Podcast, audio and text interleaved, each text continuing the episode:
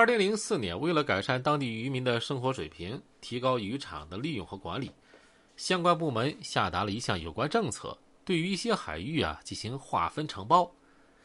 这本是一项为了改善生计的政策，但是却被心怀鬼胎的屈大志给看中了。至此，渔民们开启了长达数年的噩梦般的生涯。零四年之前的屈大志在娱乐行业啊。那混得风生水起，大量钱财权力使他从一个名不见经传的当地混混成了一些人眼中的成功商人。二零零四年，屈大志以商人的身份签署了其中一片海域的承包协议书，承包了从湾子口村的黑石嘴儿沿至大湾防坝最西头滩涂海区这块领域，集中进行海参的养殖经营。屈大志会盯上这片海域啊，一方面是源于该海域盛产优质海参，而且产量可观；另外一方面是由于该海岸线又被称为海上黄金地段，除了海参之外，还存在着许多其他的优质海产品，是许多渔民的养殖捕捞重点区域，同时也是海运交通的重要枢纽之一。能够获得该区域的承包权。对于屈大志未来的海上霸业版图的规划，的可谓是非常重要。因屈大志的善于谋划，刚开始的时候，当地有关部门以及村里的渔民只知道他养殖海参的计划，但并不知道，这只是他为实现自己的霸业的一个小小的开始。自从屈大志获得该片海域的管理权之后。他就开始暴露出了他的本来意图：强行占用湾子口码头，不允许村民的船只进行停靠；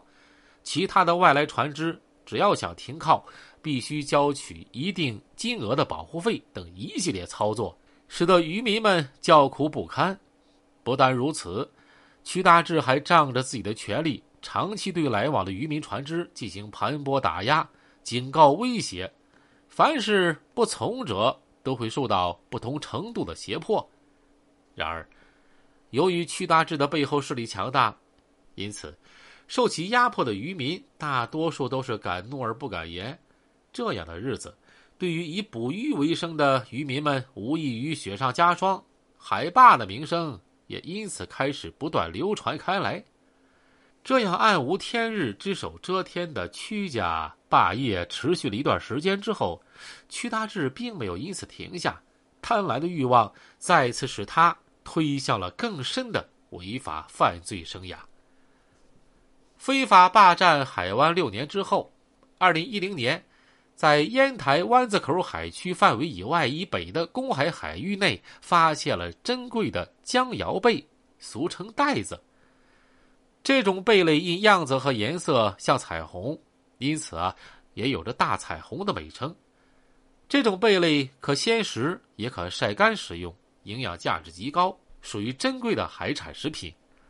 根据当地有经验的渔民啊介绍说，该贝类在日本市场十分受欢迎，一斤的江瑶贝在日本能卖到几百元，因此，江瑶贝的出现引发了许多渔民前去捕捞。如此的赚钱生意，自然少不了屈大志啊！更何况他是有名的海霸。利欲熏心的屈大志再一次想要开拓一个全新的赚钱途径，想要通过霸占的方式，把公海区域内的珍贵江瑶贝占为己有。于是，屈大志立即安排了自己的得力助手李红光以及一系列的社会打手，开始负责看管该区域。禁止其他船捕捞，同时啊，和李红光一块的林杰、苗志明等人开始对来往的正常乘船进行私下里所谓的巡逻监管，殴打、辱骂、威胁、强迫、追逐等方式，更是他们日常驱赶正常作业的船只的经常之举。这样为非作歹的日子持续了很长一段时间。特别是在三月份，发生了一件影响严重的夺船事件。当年三月份的一天晚上，屈大志手下打手林杰等人照例在湾子口海域进行船只巡逻，突然发现了一些悄悄进行渔业捕捞的吴志强等人。因此开始对他们进行武力驱赶，直至到达渔港码头。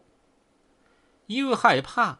看见追逐到码头的林杰等人，吴志强与一同的渔民啊，急匆匆的打算上岸弃船逃离。可逃离的过程中，不慎有一个人落水了。